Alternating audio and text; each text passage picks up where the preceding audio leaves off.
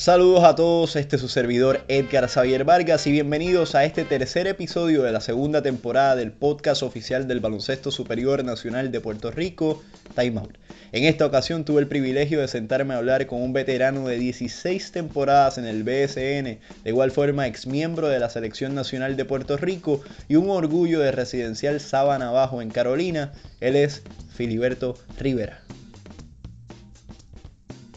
Bueno, bienvenidos al podcast. Fili, primero que todo, estás en Aguada, ya arrancó la temporada. Eh, ¿Cómo te sientes, hermano? ¿Cómo te sientes de estar acá eh, y, tener otro reto más dentro de tu carrera? Primero que nada, gracias por tenerme aquí, Edgar. De verdad es un orgullo. Siempre es bueno trabajar con la gente buena que está haciendo el, bien por el deporte y eso siempre es bueno y, hay que reconocerlo. Eh, nuevo reto, como tú dices, nuevo Aguada nuevamente equipo número 8, número 9, número 10, se me perdieron las cuentas. En esta liga, no, no, no, contamos. En esta liga nunca sabe, pero me siento contento, experiencia nueva, reto nuevo, equipo nuevo. Eh, y siempre es el mismo go, como decimos nosotros, que es el campeonato, pero para eso toma tiempo. Yo creo que hasta ahora estamos por un buen momento y todo depende de que pase durante el tiempo y pasarla bien que es lo importante. Billy, vamos a dar para atrás. Eres criado en el residencial Sabana Bajo en Carolina. Háblame sobre esos primeros años y cómo llega el baloncesto a tu vida. Definitivamente, reconocido de residencial Sabana Bajo. El chiquito, como me decían cuando, cuando crecí, eh, es algo grande, ¿sabes? Algo que ahora que soy más veterano de 36, pues me llena de orgullo salir de un lugar que era uno de los más peligrosos en Carolina por tanto tiempo. Ya obviamente ya todo el mundo está como decimos acá, está preso, están encarcelados, están muertos. Y otros pues que se han, se han, salido del juego. Y de verdad que salir de ahí no, no, fue fácil. Pero gracias a mí, a la familia que tengo y a las amistades que me han, que me han ayudado a crecer como, como ser humano y como baloncelista, pues ellos son los principales MVP de, de quién soy yo ahora mismo. Y de verdad que soy agradecido por esas personas. Y no fue fácil, no fue fácil porque como, ¿sabes? Vi muchas cosas malas, como decimos nosotros, en ese ámbito bajo mundo, pero me mantuve enfocado, me mantuve con una, con una sola con una cosa en mente, que era ser alguien, alguien en, Puerto, en Puerto Rico y a nivel mundial. Y pues lo he sido y soy agradecido por eso.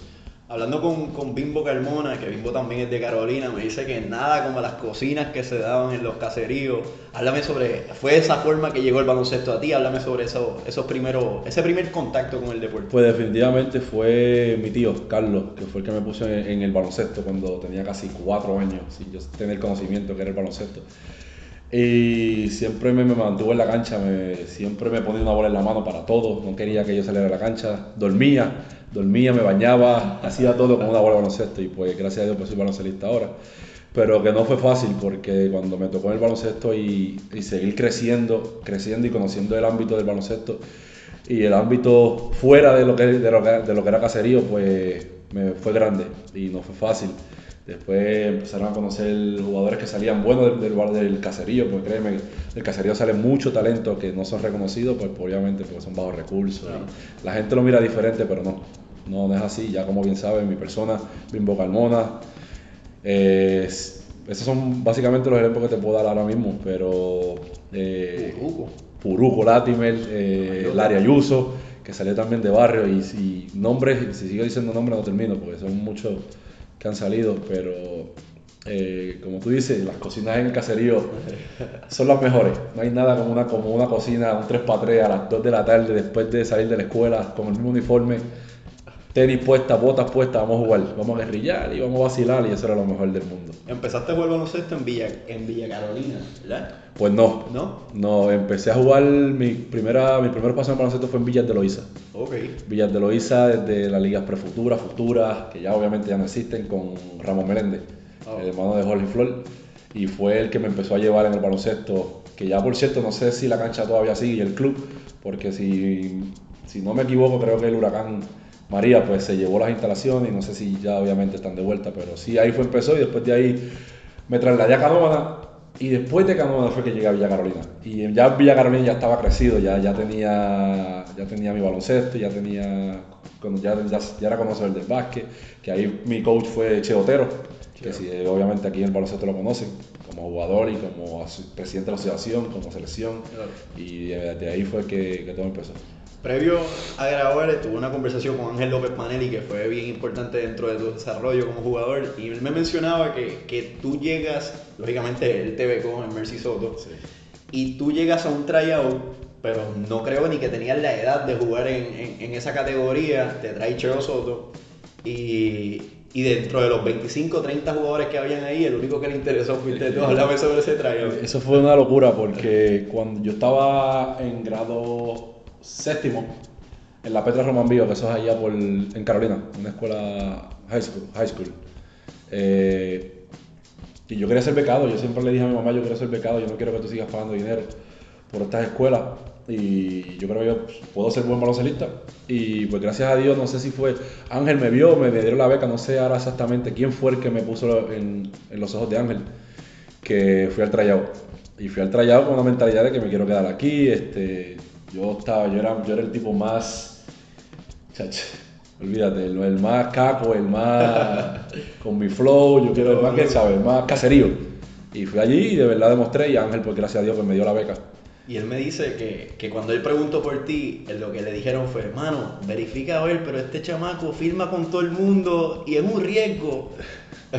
Algo grande porque eh, yo vengo, como te dije, vengo de las ligas, de ligas menores, ganando campeonatos, dando viajes a Estados Unidos, porque antes tú sabes que tú ganabas y viajabas, y que si MVP allá, MVP allá, muchos, muchos MVP de, torneos de caserío que nadie conocía, y es verdad fue un riesgo porque él no sabía, y ¿sabes? Ángel siempre ha sido una persona bien educada en el baloncesto, que viene de, bueno, de Carlos Morales, selecciones, y pues entonces, tomó el riesgo, pero yo creo que estoy consciente de que el riesgo pues le salió, la, la, la jugada le salió, porque me terminó becando y terminamos teniendo dos años, cuatro años de, buen, de, buen, de buenos equipos, ganando buenos torneos, yendo al McDonald's. Eh, fuimos al McDonald's dos años corridos, nunca lo ganamos, pero sí fuimos finalistas del Final Four. Y créeme que fue una de mis mejores experiencias. Ángel, me hablas de Ángel y ella es como mi papá del básquetbol. Él fue el que me puso la, me puso la bola en la mano en Cuamo cuando fui a, al año 2000. Eh, y desde ahí, pues para mí él ha sido alguien bien especial en el baloncesto. Y todo cuando hablo de Ángel, para mí es un ángel en el básquet y pues es mi papá, es mi papá del básquetbol y siempre soy agradecido con eso. Y en eso mismo quería tocar base, viniendo de jugar un baloncesto no tan estructurado, llegas a un colegio que sí ya tenía un bagaje dentro de la del baloncesto, porque el Mercisoto tiene sí. muchos jugadores, el mismo Yerrel de Jesús salió de ahí, Bimbo Carmona, tú, ya era otro nivel el que te estabas enfrentando, ¿cómo, cómo lo asimilaste? Pues no fue fácil porque yo era un guerrillero, ¿sabes? Yo era un guerrillero, vamos a jugar guerrilla, para arriba, abajo, para arriba, abajo y dámela y vamos a jugar, vamos a meter pelota. Pero ya llegando a las manos de Ángel, que es un tipo estructurado, que te corría 27 sistemas, eh, no sabía qué hacer, a, a, principio me frustraba, no, tanta jugada, tanto pick, tanto cortar y yo pues obviamente me tomó tiempo y él me había puesto la mano en la mano, yo era el, el, supuesto caballo en el equipo, o sea que yo tenía que correr por, la, por, la, por los mandatos de él. Y pues, pero nos llevamos bien, ¿sabes? Para mí eso fue lo mejor. Y gracias a él, yo soy como soy como, como Poingal ahora y la mentalidad siempre ha sido la misma. Y yo siempre soy un jugador que siempre me gusta mejorar más al jugador que mejorarme a mí mismo. Y se lo doy a él porque él siempre me lo decía. Para yo ser un buen jugador y ser alguien que reconocido, no solamente es metiendo la bola, sino pues siendo, siendo mejor a otros jugadores y después créeme, haciendo eso tú vas, tú vas a tener tu, tu riesgo y tú vas a tener tus anotaciones. Y eso es lo que me ha pasado durante toda mi carrera, pero eso fue una locura, una locura porque eran tantos jugadores y tanta gente de caserío, misma mentalidad, Caballo, teníamos como de 12 jugadores, 9 eran de caserío, porque eran de Lloren Torres, claro. La Golacina, Sabana Abajo, eh, jugadores de organizaciones que también venían Qué de guerrillar, ¿sabes? Que fue, fue bueno. Sí. Pero se pasó bien y ganamos muchos juegos y muchos campeonatos para el colegio, demasiado. Chamaquito, Ángel López Panini de igual forma dirigía a los maratonistas de Coamo Sí. en ese entonces, te da el llamado y debutas en, la- en- en el BSN siendo un nene. Los otros días publicamos la foto en la página de BSN y, por, y, y me llamaste y me escribiste que, que había, era un, eras un nene. Sí, Eras un nene y debutaste y fuiste el novato del año en el 2000 con los Era- maratonistas. Era, como tú dices, un, un chamaco que no tenía como 100 libras menos, dijiste. 100 libras menos, 90, empezaba 90. Lo único que sabía era correr un atleta, un atleta que sabía meter la bola, a quien sea se la metía. Y me acuerdo como ahora, ¿sabes? Me da escalofrío porque era un momento de que yo dije, wow, yo tan con 90 libras, contra estos grandes tipos como Cristian, eh, Carlos, jugábamos contra Guayacán, los, los caballos por ese Claro. tiempo, caballos por ese tiempo y podía, podía con mi, con mi, con mi peso podía mantener, mantener compostura, postura con esos tipos y para mí eso fue algo grande. Aunque siempre te entraba nervioso, pero eh, fue un cambio bien grande, de niños a, jugar con hombres y no fue fácil, porque una que todo era en inglés, porque Ángel, habían refuerzos y todo, lo, todo se tenía que hablar en inglés, yo no sabía ni lo que era un pic. Hola, en inglés, y eso es básicamente lo mismo. Y se me hizo difícil, pero eh, durante los caballos, ¿sabes? Cristian me ayudó bastante. Yo a Cristian lo respeto demasiado, porque me ayudó como, como veterano, al igual que Carlos, igual que, que muchos, ¿sabes? Muchos, muchos. Si menciono, Bobby Río, eh, Rolando Fraser, Papiro León, muchos que estuvieron conmigo en los años de Como. Y increíble, increíble experiencia y, ¿sabes? ¿Te iniciaron? Me iniciaron, me iniciaron. Cristian fue el, primero que me inició, que fue cuando... Eso del pelo, eso es ahora, ¿sabes? Ahora con la juventud y ahora, que lo único que hacen es recordar el pelo, pero antes, me, ¿sabes? Me, metieron a la ducha, me, me pusieron un pretey por todo, por todo el cuerpo, por todo el cuerpo, montaron Bengay en, en los testículos, en las nalgas, y bañate ahí en agua fría, me echaron hielo, ¿sabes? Ahora mismo somos jóvenes, somos rookies nada se compara a los veteranos de antes. Antes era una algarete. Una algarete que era, tú me haces esto y vamos a pelear. Pero obviamente eran 10 veteranos contra un rookie que pesa 90 libras. ¿Qué voy a hacer? Hermano, vamos, vamos a hacer lo que den. Me mandaban a cargar los bultos, cómprame esto, cómprame aquello. Era la chería del equipo. La del equipo hasta que aprendí. Y tuve mi experiencia, después que gané el rookie del año con, con qué sé yo cuánto promedio, tres puntitos por juego, pues me di a respetar un poquito y pues de ahí pues ya no eres rookie, ya podía ejercer mi voz un poco, pero como quiera seguía siendo un jovencito entre ellos. Ya con esa experiencia en lo que es BSN, eh, mucha gente no sabe que tuviste un año en la Liga Atlética Interuniversitaria, ya que eh, Ángel López Panelli de igual forma dirigía a los, a los Delfines del Sagrado Corazón y él me dice que yo creo que tú tienes la, la, beca más grande que se dio en la historia de la Universidad del Sagrado. Háblame sobre ese año que no mucha gente, todo el mundo te conoce por tu paso por el paso, Exacto. pero no mucha gente sabe que tú jugaste la LAI. Es cierto. Eh, y en verdad no jugué la LAI porque había estaba la regla esa que si jugabas en este jugabas profesional y estaba lo de la ODI que te tenías que sentar un año. Oh, Sí, pues no pude jugar el torneo live como tal, consagrado corazón, pero sí jugué los torneos como el Chicharrón. El ese tiempo hicimos unos fogueos contra la Universidad de, de Guayito y Carlos Carrera que estaban en, Missouri. En Missouri, en Missouri que ellos vinieron, pude jugar ese torneo. Y en ese tiempo que estuve sentado, pues mi mentalidad no era quedarme ahí. Yo se lo dije a Ángel, yo, Ángel, yo me gustaría aprender inglés, ¿sabes? Porque quiero, quiero, quiero meterme en ese ámbito de, cuando tú hables con los refuerzos, con los tipos, yo poder entender lo que tú me estás hablando y, quiero mejorar tu, mi juego y aquí sentado y con todo respeto a la LAI y para ese tiempo yo quería algo más. Y pues jugué ese torneito, terminé ese año de universidad, que fue un año lo que estuve, pero de ahí, de ahí no jugué la LAI como tal el torneo y de ahí me trasladé a, me becaron en Junior College en, Junior College en Iowa y ahí sí empezó mi carrera como tal, porque allá pues tuve dos años. Eh, no jugué el primer semestre porque no tenía grado en Sagrado, pues me tuve que sentar más allá, no sabía hablar inglés, estaba haciendo papelones, no entendía el coach, ya, de eso. Pero ya terminé, terminé el primer año, me quedé cogiendo verano, tuve que coger unas clases de ISL, que es lo básico, para empezar.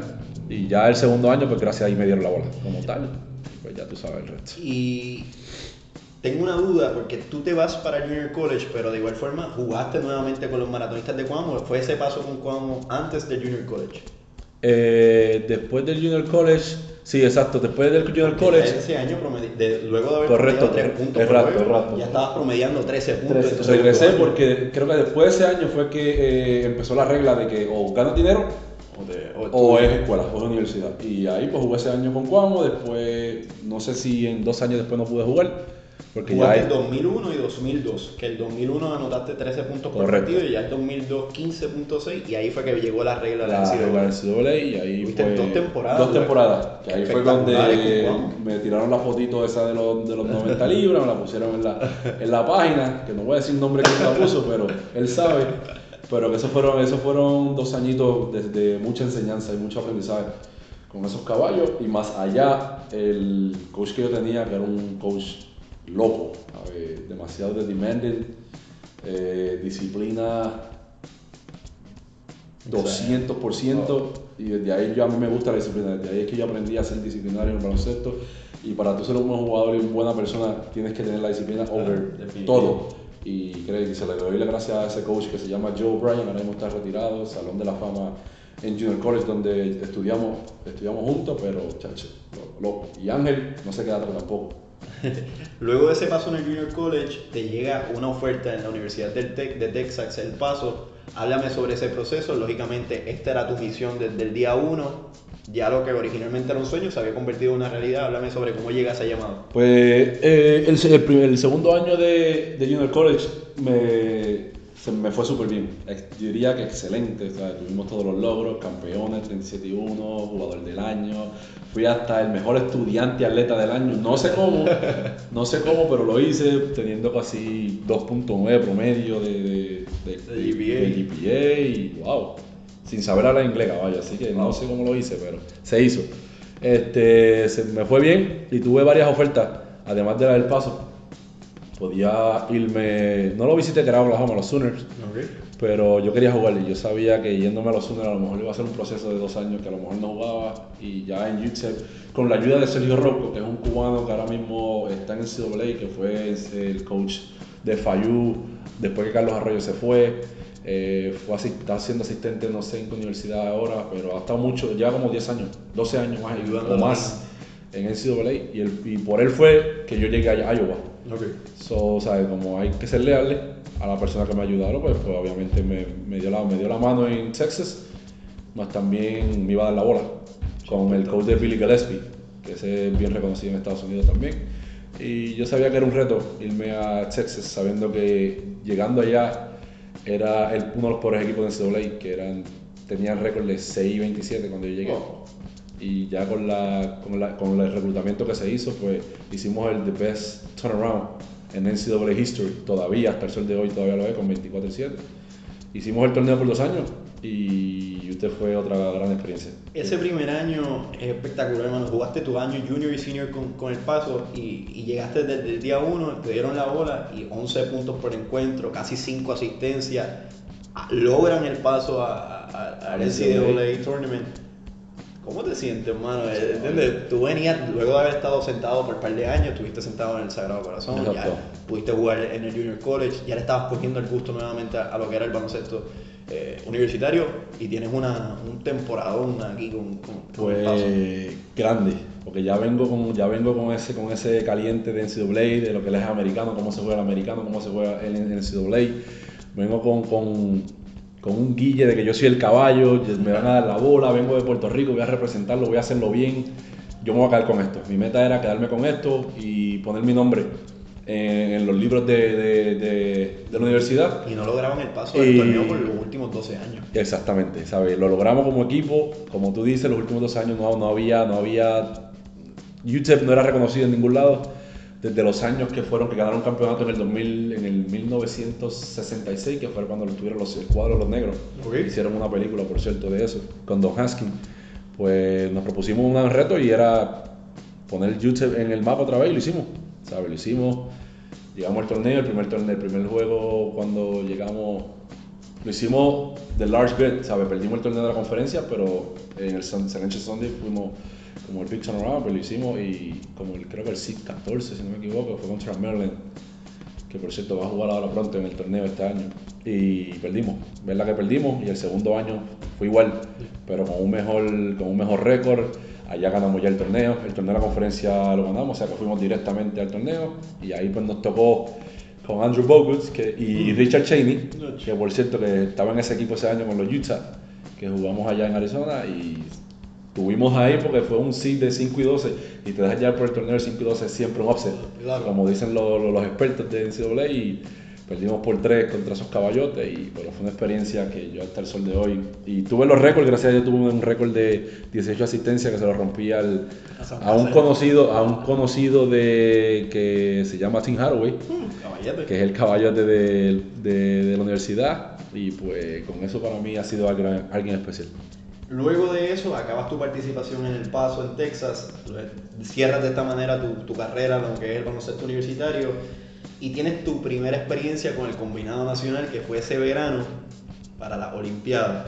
Lógicamente, en ese, hubo dos torneos en ese verano, fue el Centro Básquet, que fue donde tuviste tu debut, pero en las Olimpiadas fuiste el último corte, mano. Háblame sobre eso. Siendo un guerrero como lo que tú eres, me imagino que no estabas nada de contento. Exactamente, definitivamente eso fue algo grande. Ahí cuando ya había terminado la universidad, yo para mí yo dije, pues se acabaron los niños, ahora voy con los hombres, ahora es que empieza mi carrera como es y es lo que quiero. Y mi sueño siempre ha sido llegar al NBA. Ese era mi sueño, de todo baloncelista lo es.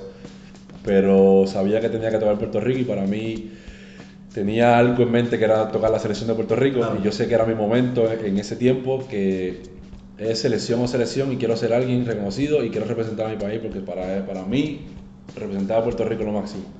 Puede haber NBA, puede haber eh, jugar equipos superiores, en CWA, pero Puerto Rico es Puerto Rico. Y el que se ha puesto la, la, camisa de Puerto Rico es algo grande.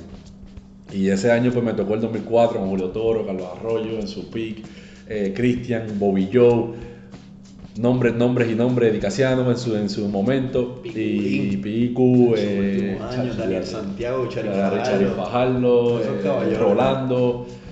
Vídate. Y créeme que ser el último, fui el último corte, como tú lo dices.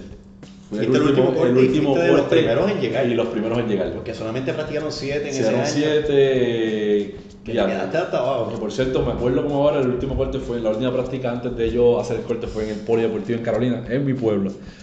¿Cómo te lo dijeron? Me lo dijeron que Salvi era el gerente general. Y bien profesional lo hicieron, ¿sabes? Me dijeron lo que había, la clara. Este es el equipo que se iba, que se iba, que se iba a formar. Ellos pensaban que mi experiencia podía mejorar para, para porque ya también que Bobby sí estaba ya en lo último, eh, Cristian también.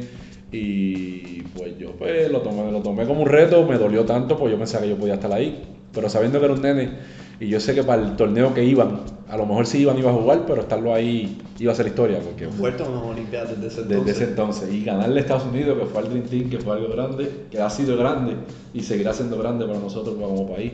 Pues dolió bastante, pero también lo tomé como un reto y no bajé la cabeza como yo como veterano me lo dijeron. Tómalo tranquilo, porque aquí vas a estar, aquí vas a estar como los próximos 10 años. Y pues así lo tomé, lo lloré, me dolió, pero lo disfruté cuando ganaron porque ese juego yo lo vi, ese juego de la Olimpiada yo lo vi en, en la playa con mi familia, en un televisorcito así de chiquito. Pero pues, y después de ahí, pues, como ya sabes, pues tuve la selección 10 años y para mí eso sí ha sido un orgullo grande representar el país. Después de eso, chamaquito de Carolina, Puerto Rico, cae a Europa, a Alemania con los Ireland Dragons, en donde ya tienes tu primer paso por el baloncesto exterior y de igual forma debutaste con 12 puntos por partido, casi 4 asistencias. Y en ese año Alemania queda quinto en, esa, en ese torneo dentro de lo que fue la liga, si, si por lo menos si, si el internet no me falla. Eh, háblame sobre ese proceso, cómo, cómo llegaste a Alemania. Eh, primeramente, eh, Alemania, eso, que lo que uno conoce de Alemania en Puerto Rico es Hitler, eh, Debido a, a eso, antes de llegar a Alemania yo tuve, pasé por los Summer League. Claro, exacto, pero... Por el Summer League. Fue antes, exactamente. Sí, llegar a los Summer League, estuve con los, con los Mavericks, con Avery Johnson cuando estaba ese año. Eh, ¿Ya estaba allí o todavía? No, Varela no estaba todavía. Eh, Jugaste las dos Summer League. Sol, eh, jugué una con, con sí, los dos años. Y la de Utah. Y la de Utah, exactamente. Y pues estuve con ellos tratando de hacerle el, el corte, tratando de hacer el equipo, obviamente, pues no se dio. Pero obviamente el Summer League también se basa en, en, en, en dos, yo digo en dos divisiones, porque si no caes en el NBA, pues te puedes ir por Europa. Claro. Y pues me tocó la, la dicha pues, de ser reconocido, ser, ser, visto por este coach de Chris Fleming, que ahora es asistente de los Brooklyn Nets, primer asistente de los Brooklyn Nets. Eh, tenía equipo en Arland y tenía esa oferta, porque ya sabía que no tenía ninguna oportunidad de hacerle envío este, ese año. Pero antes de eso, te firmó Cleveland, fuiste Sí, perdóname, exacto. Después de ahí fueron, eh, eh, pasó lo de lo de el Summer League y el Beckham. Fue con los Cavaliers, que ahí sí conocía al, animal, a LeBron James, Eric Snows, Drew Gauska, Drew, eh, creo que Larry, Larry Hughes, Barry. Este, y conocí al animal, ¿sabes? Que Siendo ese tu sueño, estar compartiendo en ese escenario con todos estos caballotes, ¿cómo te sentías, mano? ¿Entiendes? Lo tenías, estabas ahí. Caballo, estaba ahí. Era Caballo, era, era, era, era, Mike Wilkes y yo. Y fue la última semana antes de hacer el corte. Eh, una experiencia que nunca la voy a olvidar, estar al, lado de esos caballotes y al lado del, del, uno de los mejores, si no el mejor jugador en la historia del baloncesto, sí, lo estoy diciendo, LeBron James.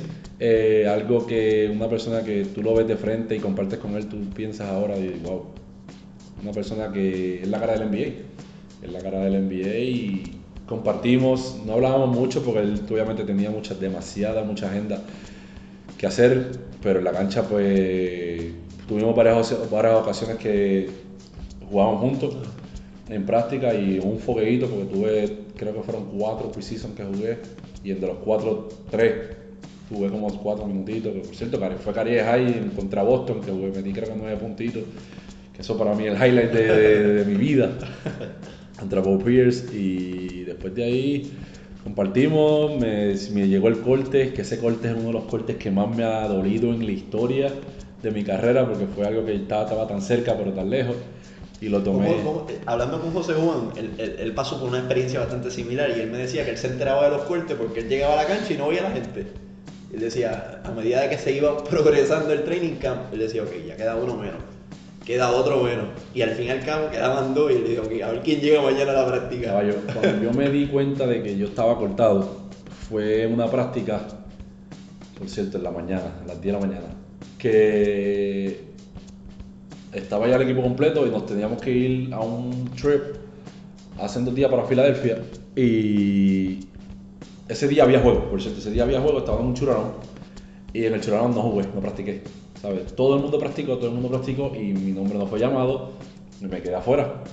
Y ahí yo supe pues, que algo andaba mal, de que estaba bien cerca de que me cortaran y como todo puertorriqueño de barrio, de caserío, mira, me iban a cortar.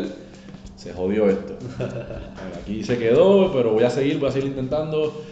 Tratar de llamarle la atención a los coaches, estoy aquí, ¿puedo entrar? No, quédate tranquilo ahí. Y ya, se acabó. No entré, pero me quedé después de la práctica, saludé a todo el mundo, este, me quedé tirando, tratando de llamar la atención, porque allá a, los americanos les gusta, llegas primero y, y, tienes que irte el último, para que la gente vea la atención de que tú quieres estar aquí. Y quedé lo último, me quedé tirando. Caballo, ese día pues fobiamos contra Iverson, que también pude conocerlo, así de handshake y WhatsApp y ya. Y cuando llegamos al camerino jugamos, qué sé yo, salíamos a un trip para Philly y ahí que me llamó, caballo, y eso fue, eso fue tan grande porque estaban en el camerino y yo soy de los que me baño, pam, pam, me visto, papá, y me voy para la boba, para salir primero la boba. Pues ese año me creí veterano, ah, pues déjame esperar por el no, y con Mike Will, que llevamos una, una buena relación, y él venía, él venía ya de ganar con San Antonio, con Mike Brown, que era el asistente de San Antonio, ya yo tenía, ya yo estaba 10 a 0 abajo en la pelea, estaba 10 a 0. Y cuando, bueno, esperarme, espérame, qué sé yo, esperar no, a Eri, a otro más, a otro chamaco más. Eh, que Lina Subuki, que ya creo que está trabajando en Golden State. Está en Golden State. Eh, pues estamos ahí, más tranquilo, y ahí que abre la puerta. Porque cuando tú entras el camerino de, de, los, de, los Cavaliers, tú entras a la cancha, entras al camerino, ahí está la oficina de los coaching, del coach, y está el camerino, del camerino gigante ahí. Hecho, abrió esa puerta. Fíjate, eh, ¿podemos hablar contigo un momentito? Ya, tú ya, me acabó la, me acabó el NBA. entré, me, dieron, me dijeron lo que me tenían que decir, la experiencia. Eh, yo le di mi gracia, yo le di mi, ¿sabes? mi, mi apoyo, llorando, porque fue llorando, tuve que llorar. Eh, se me fue el sueño, pero obviamente me dieron ese elogio de que van a mantener los ojos en mí cuando me fuera a Europa. Y cuando me fui para el camerino ya no había nadie. Sí, como le dijeron, me cortaron, ya a lo mejor yo pues estaba cuando sale el camerino me fui. Eh, le dije al que daba el equipment manager, eh, caballo, eh, perdona que te diga esto, pero yo, yo voy a entrar al, al, al, de esto de donde están los, los, los sleeves, las medias, las tenis, yo voy a entrar ahí y me voy a llevar el toy de caballo. Seguro. Caballo, este, coja lo que usted quiera ahí. Y tú sabes que eso es gigante allí, eso no se pierde.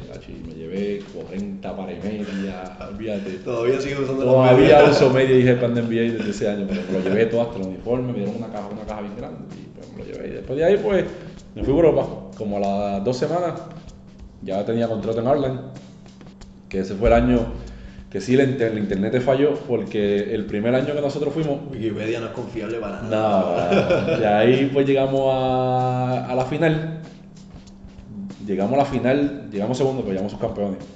Eh, pero yo no jugué la final porque el primer juego me, me desgarré el groin. Primer juego. Jugando muy bien, me desgarré el groin y no pude terminar la final. Y desde ahí pues tuve contrato en el segundo año, El segundo año. y regresé. Después de ahí pues me fui para Italia, Grecia y ahí siguió ya tú sabes la carrera. Y en ese segundo año, luego de haber finalizado esa temporada con, con Alemania, regresaba a Puerto Rico, que es el famoso, uno de los mejores momentos dentro de tu carrera. Eh, llegas a los criollos de Cagua, que había llegado a ellos, había un cambio, Sí. y en ese cambio eh, Felo Rivera, quien fue el apoderado de ese equipo, salió de David Huerta, que a David lo enviaron para Coamo, tú llegas a Cagua, y un grupo que había sido subestimado desde el principio, se metió a las finales, pero antes de llegar al campeonato quiero llegar a un suceso bien importante que fue el pase a, la- a la- a las finales en donde en una jugada en esos últimos segundos, quedaban dos segundos, un segundo, hay un foul hacia Filiberto y Filiberto lo sepultó desde la línea de los suspiros a Ponce para adelantar y dicen que lo que se formó después de eso Sí, fue, fue un caos. Todavía hasta el sol de hoy se habla de esa final, de esa semifinal contra Ponce, con Toño, Eddie eh. Manolo de coach. Como tú dices, Cagua era el, equipo más subestimado, teniendo los mejores dos refuerzos de, que fue ese año, que fue Bobby Tarzán. y Chris Burgess.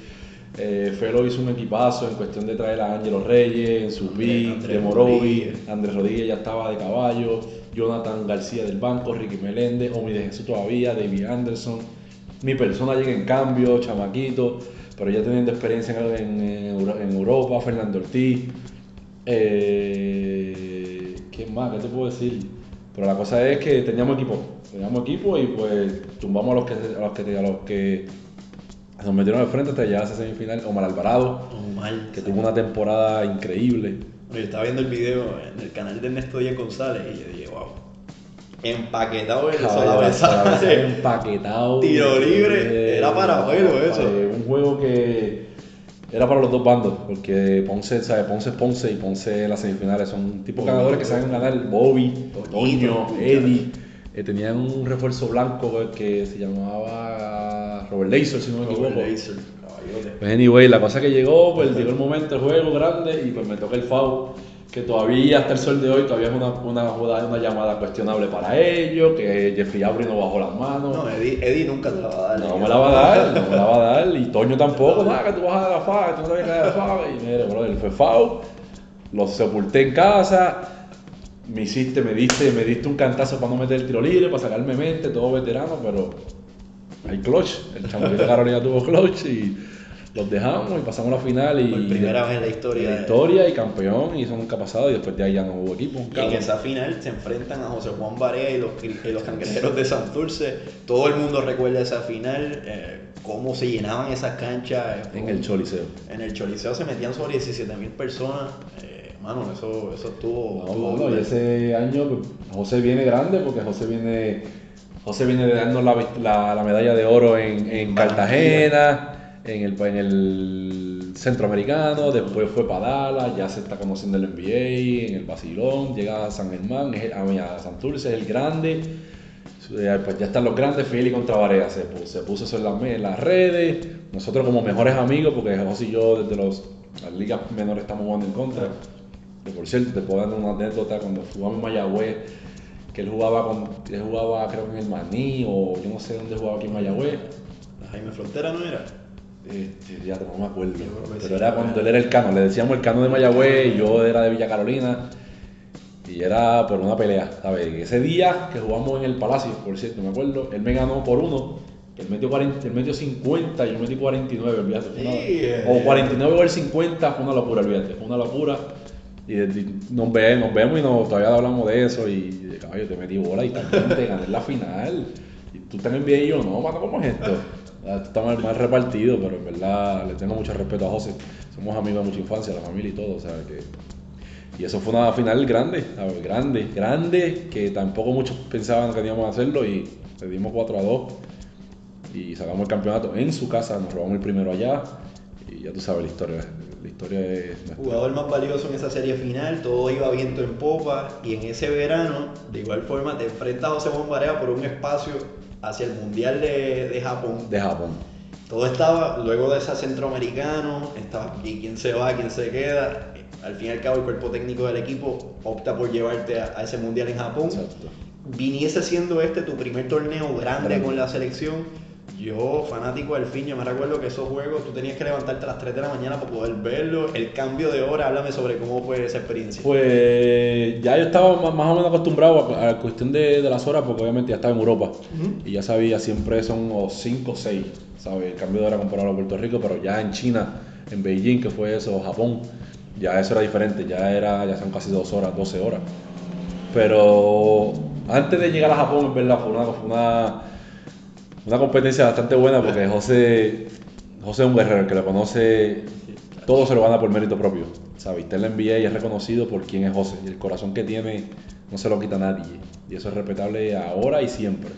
Y eso es grande, eso es admirable, definitivamente. Y pues, este, no fue fácil, porque José lo quería, yo lo quería, y lo queríamos los dos, y pues se lo pusimos en las manos al staff, o sea, tomó la decisión y pues obviamente creo que fue más por experiencia un poquito y por, no sé, por el equipo que, que, que, que teníamos. Claro.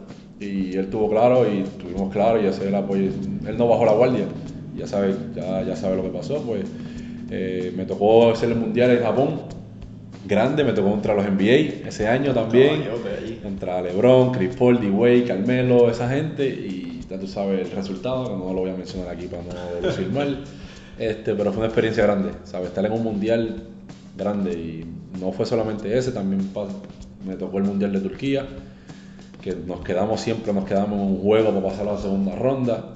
Ese año nos quedamos creo que a dos. El de Turquía nos quedamos a uno, que perdimos contra Costa Marfil a las ¿verdad? 10 de la mañana, un desastre. Pero, cosas que pasan. Pero experiencia grande y experiencia que a mis hijos pues ahora se las contaré y... Y estar compartiendo, estaba, yo estuve leyendo, preparándome para esto y, y estaba viendo que, que, que Carlos era tu ídolo eh, acá en Puerto Rico, mientras que Jordan era en Estados Unidos. Exacto. Pero este creo que fue el primer torneo que tuviste la oportunidad de Con compartir Carlos. con Carlos. Oficialmente, pues ya en el preseason pues ya habías tenido. Eh, eso, eso es así. ¿sabes? Yo siempre he visto a Carlos cuando tengo su relación en los años de Santurce y en los años de cuando estuvo el NBA y fue el, eh, la cara de Puerto Rico para ese tiempo. Y siempre ha sido admirable de la, de la, de la manera que él carga, Ah, carga su, su, su imagen, carga su juego y su disciplina es algo increíble. Que no, el que no lo conozca no sabe la disciplina que tiene Carlos y eso es admirable. Y desde ahí, pues, cuando tuve la dicha de estar con él como, como sucesor y ser su backup su tercer point guard, estando en el banco aprendía, aprendía demasiado de él, igual que con Cristian, igual que con Bobby, como estuvo, cuando estuve. Pero Carlos era algo grande porque de la manera que él hacía las cosas, eh, era un líder, era un líder propio y eso es algo que yo siempre he querido hacerlo y, y tomo a él como ejemplo de si soy un líder, pues le doy la gracia a él de la manera que él como se dirige a los jugadores, de la manera que él, tan guerrero que es, no le gusta perder ni en una cocina, ni en un argumento le gusta perder a Carlos y chacho, es increíble que a veces podemos discutir tanto y es porque no le gusta perder y eso es bueno. Claro. a veces es bueno y, y lo tomo él como, como un buen ejemplo y como admirador como él en Puerto Rico, para mí Carlos es, si no es el mejor, uno de los mejores aquí en Puerto Rico y eso es reconocido en el básquet no solamente local sino mundial y obviamente que conoce en NBA también tuvo su, su nombre en 10 años que estuvo en la, en la NBA y pues Carlos es Carlos donde sea y para mí es una leyenda y siempre se lo respeto. Con dos años ya en Alemania, regresas a Europa y tienes un paso por lo que es Italia y Grecia. En Italia, pues te viste obligado a salir del equipo, luego caes a Grecia y creo que ahí te enfermaste y tuviste una bronquitis que no te pudo, no te, no te dejó jugar al nivel que tú esperabas. Exactamente, porque de ahí como fue el equipo Nápoles, un- son uno de los más- contratos más grandes que he tenido en mi carrera, que obviamente no se terminó pagando porque tuvieron problemas de deuda y pues tuve la dicha, pues ya era más o menos reconocido en Europa eh, y terminé yéndome para Ike, que es un equipo en clubes. uno de los mejores grupos en, en Grecia para ese tiempo, que allá tú Grecia, si no has ido a Grecia, te invito a que vayas a Grecia. Todavía no, increíble. ¿verdad? nunca he pisado Europa. so. Pero lo vas a, lo vas a- cuando lo toques, Grecia es uno de los, uno de los Sí. países que debes de, porque es increíble. La historia es grande, lindo, se come bien. Dicen que es barato también. No es tan barato, pero comparado a Israel, comparado a España, No, es un poquito, es un poquito barato y se vacila, la, la, la noche allí es gran- grandísima, pero se pasó bien y también tuvo un mes, porque ya también al- yo, yo había firmado por un mes y ya veía las cosas como que media, siempre Grecia ha tenido problemas de dinero también, pues de tiempo. Y firmé por un mes, dos meses y ya pues tuve la dicha de que llegara a mi pueblo. Claro, ahí empiezan a llamar eh, Joel Katz, empieza a tocar base contigo. Tengo este proyecto corriendo en Carolina, Carolina hacia su regreso al baloncesto superior nacional. Y, mano, lo que ustedes tuvieron en Carolina fue especial.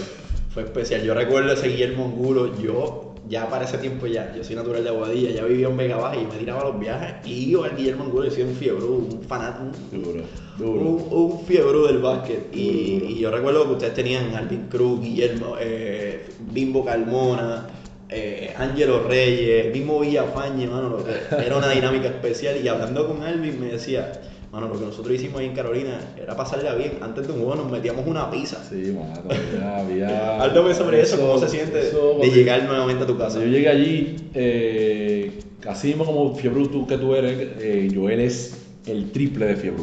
¿Sabes? Joel era. No he visto una persona tan fiebrúa como él. Y lo respeto tanto como apoderado, porque es uno de los mejores apoderados que yo he trabajado. Bien disciplinario, bien disciplinario bien responsable en todo, en todo el sentido de la palabra, como equipo, como fuera del equipo, que todos estuvieran bien. Y eso hay, hay varios eh, apoderados también que yo no he trabajado, pero lo sé. Pero eh, cuando llegué allí, ellos llegaron, ya tenían equipo, que fue el año que ellos llegaron al round robin, que Angelo fue el MVP creo no ese año, no me equivoco, Angelo Reyes, que terminaron 0 y 10 ese año. Pues yo firmo con ellos y ya hay la meta de, de Joel Caga traer lo más carolinense posible al equipo. Y lo hizo, lo trajo a, trajo a Bimbo, me trajo Alvin, que, no es, que todo el mundo piensa que es de Carolina, es de Loiza, Exacto, de, de, Santurce. Eh, lo trajo, eh, se quedó Ángelo, teníamos a Villafañe, teníamos a Osorio que no jugaba mucho, con buenos refuerzos. Eh, Polito Hiraldo, que le decían que le dicen Gorlo, que es un tirador de que, que sabe quién es, pues eh, tuvimos un. Y ese segundo año trajeron muy buenos refuerzos, Rodney White Eviere, Caballo, tuvimos, traímos a Chris, a Chris Burgess, eh, tuvimos por un tiempo a Darius Rice, que fue el que estuvo con nosotros, también estaba Tyler Brown, eh, nos llevó a... Ustedes tuvieron un asistente, creo que era Tony Delk. Sí, es el, el segundo año, segundo, que por cierto fue jugador primero y después lo, empezó su carrera como asistente, que ah, yo él le quiso dar la, la oportunidad y no lo hizo mal. Y Caballo, pues jugar para tu pueblo no es, ¿sabes? El que ha jugado para su pueblo sabe lo que significa jugar para su pueblo y con el equipazo que teníamos llegamos a una final, otra semifinal. Perdimos con Arecibo un Game 7, que eso fue para pelo, motines aquí, motines allá, eh, locura. El polideportivo, si cabían 5.000, pues se metían 7. Los, todos los caseríos, si estaban en guerra, estábamos en paz, solamente por un, por, un, por un objetivo que era tratar de darle el apoyo a nosotros. iban a donde sea apoyarnos una locura. Yo quisiera que Carolina volviera. Antes de yo retirarme, me gustaría ser parte de, los carolinenses, de, los gigantes, porque nada como jugar como ellos. Y pues, y a Joel, pues me respeto. Yo sé que jugar por el poli, cosa grande.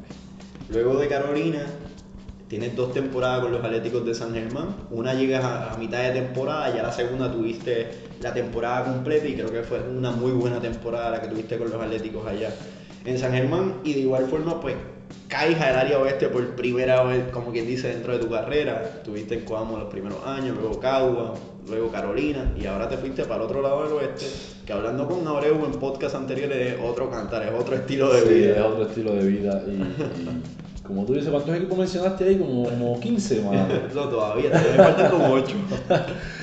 no, chacho, jugando en esta liga, tú no puedes sobrevivir un equipo por la economía y cosas que pasan en esta liga, pero pues eh, como jugador uno tiene que seguir trabajando. Y pues me tocó San Germán, que San Germán para mí ha sido uno de los lugares especiales. En mi carrera, por dos años, por el grupo que teníamos, por la fanaticada y por, ¿sabes? En la cuna del baloncesto, donde no hay más nada que donde se vive baloncesto día y noche. Y tuvimos un excelente, un excelente dos años con, con Nelson, los dos años que tuvimos, y fueron semifinales los dos, si no me equivoco. Fuimos a un juego de entrada a la final. Nos quedamos con Arecibo y el otro año pues creo que perdimos contra Quebradilla. Que eso fue cuando estaba PJ Tucker. Mm, sí. Que PJ Tucker, este. Creo que estaba también. Exacto, este, Omar Carlos, nuestro dirigente aquí en Aguada, Carlos como asistente. Un equipazo. Allá Lojar todavía jugaba en ese equipo. Como 50 años casi. Y pues se pasó bien, se pasó bien y cada vez que voy a San Germán el cariño de la fanaticada siempre es leal y siempre soy agradecido con ellos, siempre. Después de un año, después de esos dos, años en San Germán, pasas por Humacao, luego de Humacao a Bayamón y regresas vía cambio al área oeste con los indios de Mayagüez y estaba escuchando que esto fue una de tus épocas más difíciles dentro de lo que es el BSN porque estabas acostumbrado a ganar, estabas acostumbrado a adelantar la postemporada y en esta ocasión pues, no lo pudieron hacer. No lo pudimos hacer por dos años corridos y estuvimos abajo en el standing siempre. Mi mentalidad era clasificar, como tú dices, nunca había tocado fondo de no tocar los playoffs en mi, en mi carrera de como baloncesto superior y fue, fue, fue doloroso porque nunca había sentido ese feeling. Hasta pues que me tocó. Y era un equipo joven, un equipo que tuvimos muchos problemas como económicamente. igual fue lo de Colky, eso Tuvo lo de Colky, el fallecimiento de nuestro compañero, ex compañero fue un año difícil. Después volvimos en el segundo año con el, mismo, con el mismo reto, un equipo nuevo, dirigente nuevo, con David Rosario. Eh, tampoco se nos dio lo que tuvimos, tuvimos también problemas económicamente, eh, obviamente el apoyo no fue igual, eh, siempre soy cambio, muchos cambios de refuerzo, cambios aquí, cambios allá, nunca tuvimos la química que, que, que queríamos tener, pero este, no se dio lo que lo prometido, que, que, era clasificar. Siempre estábamos cerca, pero nunca dimos el, nunca pudimos ganar el juego que teníamos que ganar para entrar, para batallarle y pues no se nos dio, pero agradecido también como Mayagüez, porque como tú bien sabes, la vida acá es otra. Y si bien te digo y te lo confirmo ahora, jugar en el oeste no es nada como jugar allá en, en, nuestros lugares como Bayamón, Carolina, porque acá es algo diferente, ¿sabes? Algo más tranquilo, ¿sabes? Más... Las personas no son iguales, eh, siempre estás en la playa, el, el, calor de la playa, la comida, las personas, la tranquilidad. Es, más tema, es diferente. Y no, ¿sabes? No te digo la comparación de allá, pero allá el ajetreo es diferente. Acá es más laid back, ¿sabes? Acá se trabaja igual, se, el, amor por el baloncesto es igual, pero la manera social y estoy hablando de fuera de la cancha, el estilo, de, vida. El estilo de vida es algo grande, mano, y me encanta, me encanta lo En ese segundo año, cuando acabas, te vas para México y con Fuerza Regia logras otro campeonato en tu carrera. Eh, y desde entonces te has mantenido jugando en México, anteriormente pues habías jugado en Venezuela y desde Fuerza Reya con ese campeonato, si pudiese hablar un poquito sobre eso, luego te han mantenido jugando, inclusive vienen de jugar con los Ángeles de Puebla. Sí, este, llegando a, ya porque llegó un momento de que llegué a jugar en Alemania, jugar en Europa, ¿sabes? Es un trabajo de nueve meses.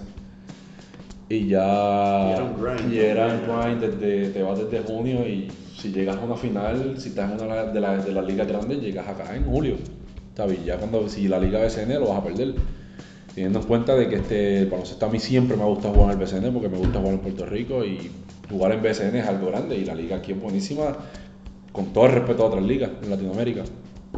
Este, pues me he mantenido, me gustó jugar en Venezuela, me gustó jugar en México y jugar en México para mí ha sido excelente. ¿Y ese campeonato en México cómo fue esa Pues fue, yo estaba, por cierto, eso viene de cuando estuve aquí con Ponce en la Liga de las Américas. el Final Four fue en Barquisimeto eh, y obviamente fue Fuerza Ría fue uno de los finalistas también del, Fuerza, del Final Four. Y pues me tocó con la, no con la suerte, con la mala suerte de que mi compañero y hermano Carlos Rivera estaba lesionado. Se lesionó, tuvo una lesión en la nalga que bien fea. y pues yo, conociendo a Paco, pues eh, estuve en la selección con él también, pues me hizo el acercamiento y como yo tenía que tomar una decisión porque también estaba, podía firmar en Argentina con un equipo, no me acuerdo qué equipo era, que era el, Che, che, García lo dirigía hace tiempo. Y me había tomado, era entre ellos o venir aquí y tratar de ganar un campeonato en México. Y me la hizo fácil porque tras que podía ir a México ya podía llegar a Puerto Rico temprano. Y que el espacio que tenía México para ese tiempo pues me monté en ese barco. Y dije pues yo déjame y obviamente hablé con Carlos, si tú estás ready, yo voy a ir a practicar, pero si tú estás ready, tú vas a coger el puesto, porque el puesto ya este es tuyo. Este, este, este, este, campeonato es tuyo. Y siempre Carlos y yo tenemos una super relación, ¿sabes? Una super relación y yo sé que Carlos no estaba bien. Y él me lo dijo, Felipe, no estoy bien. Y la persona que, que puede correr este equipo y terminar la que eres tú. Y pues fui para allá, eran dos semanitas de, de tratar de ganar ese campeonato y así fue. Estoy en el campeonato de Fuerza Rey. En esas dos semanitas pues la pasamos bien, ganamos y así pues pude terminar a Puerto Rico y gracias a eso pues me ha abrido la, la puerta también en México. Eh, y como bien dijiste pues ya estuve este año con Los Ángeles, que también fue una experiencia grandísima, a pesar no como administrativa, ni como equipo, pues es un equipo que lleva ¿Es relativamente nuevo? Siete, relativamente nuevo, siete años sin estar en, en, el, en la liga pero yo sé que van a haber años buenos que van a tener. El año que viene yo creo que vuelven otra vez. Pero México para mí es, como digo, la segunda casa hasta que deciden enganchar las tenis. Caribros de Fajardo, dos años consecutivos, un equipazo. Eh, administrativamente pues hubo sus problemas en ese segundo año, pero en ese primero en específico se fueron de tú a tú y se, prácticamente se definió en un juego 7, mientras que el segundo año se definió en un partido decisivo para entrar a semifinales. Eso fue, obviamente, que conozca a Carlos, vuelvo y te repito, el back es campeonato nada. Es campeonato nada, sabiendo que él ya está en las últimas, como ya muchos sabemos, pero de verlo jugar no me parece. Pero esa era la meta. Campeonato, vamos a formar el mejor equipo posible para llegar al campeonato y eso así, así fue. Perdimos un juego en casa, Game 7, juego 7 contra los Piratas, que... Eventual campeón. Exacto, eventualmente fue el campeón ese año que si hablamos de eso, pues lo que es, molestia lo que sale porque decidimos tirar el peor juego en casa ese día contra los piratas y pues crédito a ellos, crédito a ellos y pues ellos fueron los que nos ganaron y revalidaron como campeones, pero después del segundo año tuvimos la dicha de con todos los problemas que hubieron de problemas económicamente, problemas en el equipo, cambio de refuerzo, quién está ready, vamos a hacer cambio, vamos a hacer esto, traemos a Ricky, traemos a no sé quién más llegó al barco con nosotros. Will Martínez empezó, pero Will Martínez después se salieron de él. Eh, sabes que pasan muchas cosas en una temporada de baloncesto y pues de BSN y terminamos en el, en el tú a tú, en el tú a tú para tratar de llegar a los playoffs y nos tocó algo que yo creo que nunca ha salido, nunca ha pasado en el BCN de jugar tres juegos back to back to back, un equipo veteranísimo. Teníamos a Larry, que ya casi teníamos 400 años en cuatro jugadores. Yo creo que un poquito más. este, pero los caballos saben ganar en los momentos grandes y lo hicimos, Larry, eh, mi persona, eh, los refuerzos. Y, pero sabía que iba a ser difícil, porque los tres juegos eran en la carretera. Bueno, tuvimos un juego en casa, que fue contra Ponce. Hicimos lo que teníamos que hacer. Después tuvimos que venir aquí a Aguada contra los nenes que no tenían nada que perder. Juego, aquí en Aguada no es fácil ganar. Lo sacamos y después el juego grande era agresivo. En Bayamón, con chance a ganar, arriba por 5, quedando un minuto menos, tuvimos unas malas decisiones al final, que ya tú sabes el resto, que perdimos y creo que Arecibo terminó quedando campeón. Exactamente que cosas grandes que pasan en el baloncesto, pero también agradecido con los cariduros y con la, con la, oportunidad que me dio Carlos y fue lo de, representar al, pueblo. Y no se pudo lograr lo que, lo que queríamos, pero se pasó bien y el mérito era traer el campeonato, pero no se dio. 2019 ya estamos ya estamos a ley de nada para, para terminar. Estás en los Santeros de Aguada, un equipo bien completo en otra faceta, viniendo del banco, siendo pieza clave dentro de ese rol, sustituyendo al capitán del equipo, Alex Abreu. Háblame sobre cómo ves el equipo eh, y qué proyección tienen en esta temporada. Pues cuando yo decidí eh, firmar aquí, yo obviamente una de las primeras cosas que yo pensé y hablé fue que este, quiero quedar campeón. Quiero quedar campeón estoy bien cerca de quedar campeón. Y, yo, qué mejor equipo que Aguada, ¿sabes? Tenemos un núcleo joven, con hambre de ganar, con veteranos, al mismo tiempo, eh, coaches que ya saben ganar. Leo y Carlos pues ya son ganadores, yo estuve con Leo en Cagua, que es un ganador. Eh, hablé con Ale y una de las principales razones que Ale estuviera en el equipo, porque yo sé que Ale es uno de los mejores point de la liga. Uno de los mejores point de la liga. Que mediante los años el, nombre va a crecer en las selecciones. Y va a ser, va a ser una de las caras de la, de la, liga. Y lo ha hecho, lo ha hecho bien, lo está haciendo muy bien. Y sabiendo en cuenta que tenemos a Clavel, tenemos a Gastón, gente con hambre, trajeron a Rigoberto. eh, Carlos, eh, el mismo Rivas, ¿sabes? Tenemos jugadores, Jonathan. Jonathan Rodríguez, Tenemos jugadores para, para regalar, como decimos nosotros. Es cuestión ahora de mantener las cabezas en, una misma, en un mismo reto, en una misma línea y tenerlo, tenerlo el pensamiento que solamente es, es uno. ¿sabes? Es us, no we. A mí we. No hay.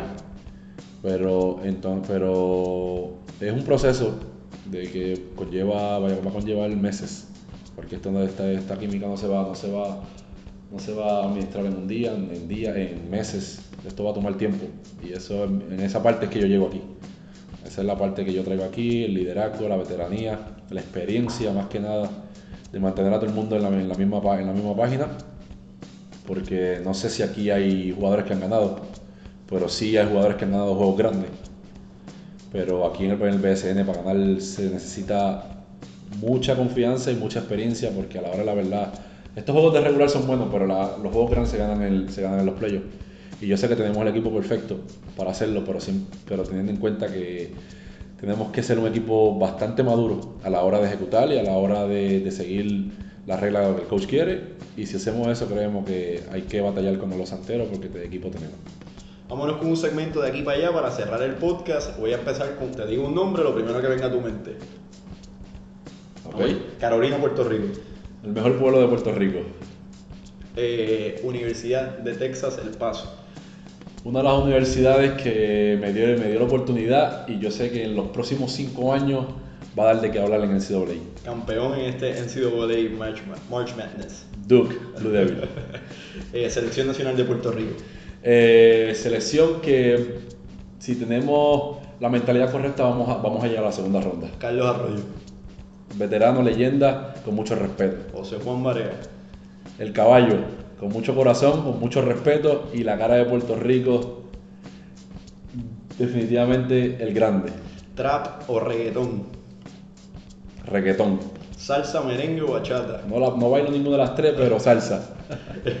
Ahora un consejo para todos esos fanáticos que te van a estar escuchando. Definitivamente, eh, el consejo de Filiberto Rivera es que siempre hay que, hay que tener los pies en la tierra.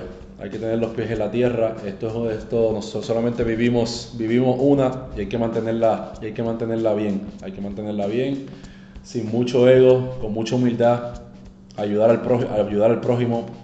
Eh, sabemos que vivimos en, en- en momentos difíciles, por ahí es cuando más debemos de darnos la mano, porque no sabemos cuándo, cuando hay un caído, cuando ese caído te puede ayudar y cuando tú lo puedes ayudar. Y definitivamente lo que nos hace nosotros como puertorriqueños que somos buenos seres humanos y en, la- y en las malas salimos con el corazón grande.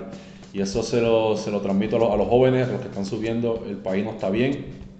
Yo sé que nuestros, nuestros familiares hacen lo mejor para nosotros y debemos de tener cuenta que, que, es- que es una, es una, vivirlo, vivirla, vivir el, el día a día porque no sabemos del mañana. Y con todo amor y con todo sacrificio, se- somos el mejor país siempre y cuando lo hacemos de corazón. Y de verdad eso, eso está bien. Papi, gracias por tenerme y siempre tienen mi respeto, mi apoyo, tienen mi follow donde sea en todas las redes porque usted es un caballo y yo sé y lo admiro, yo sé que usted va a ser grande aquí en Puerto Rico y a nivel mundial. te lo agradezco, hermano, significa mucho. Agradecemos que nos hayan acompañado en esta edición del podcast oficial del Baloncesto Superior Nacional de Puerto Rico, Time Out.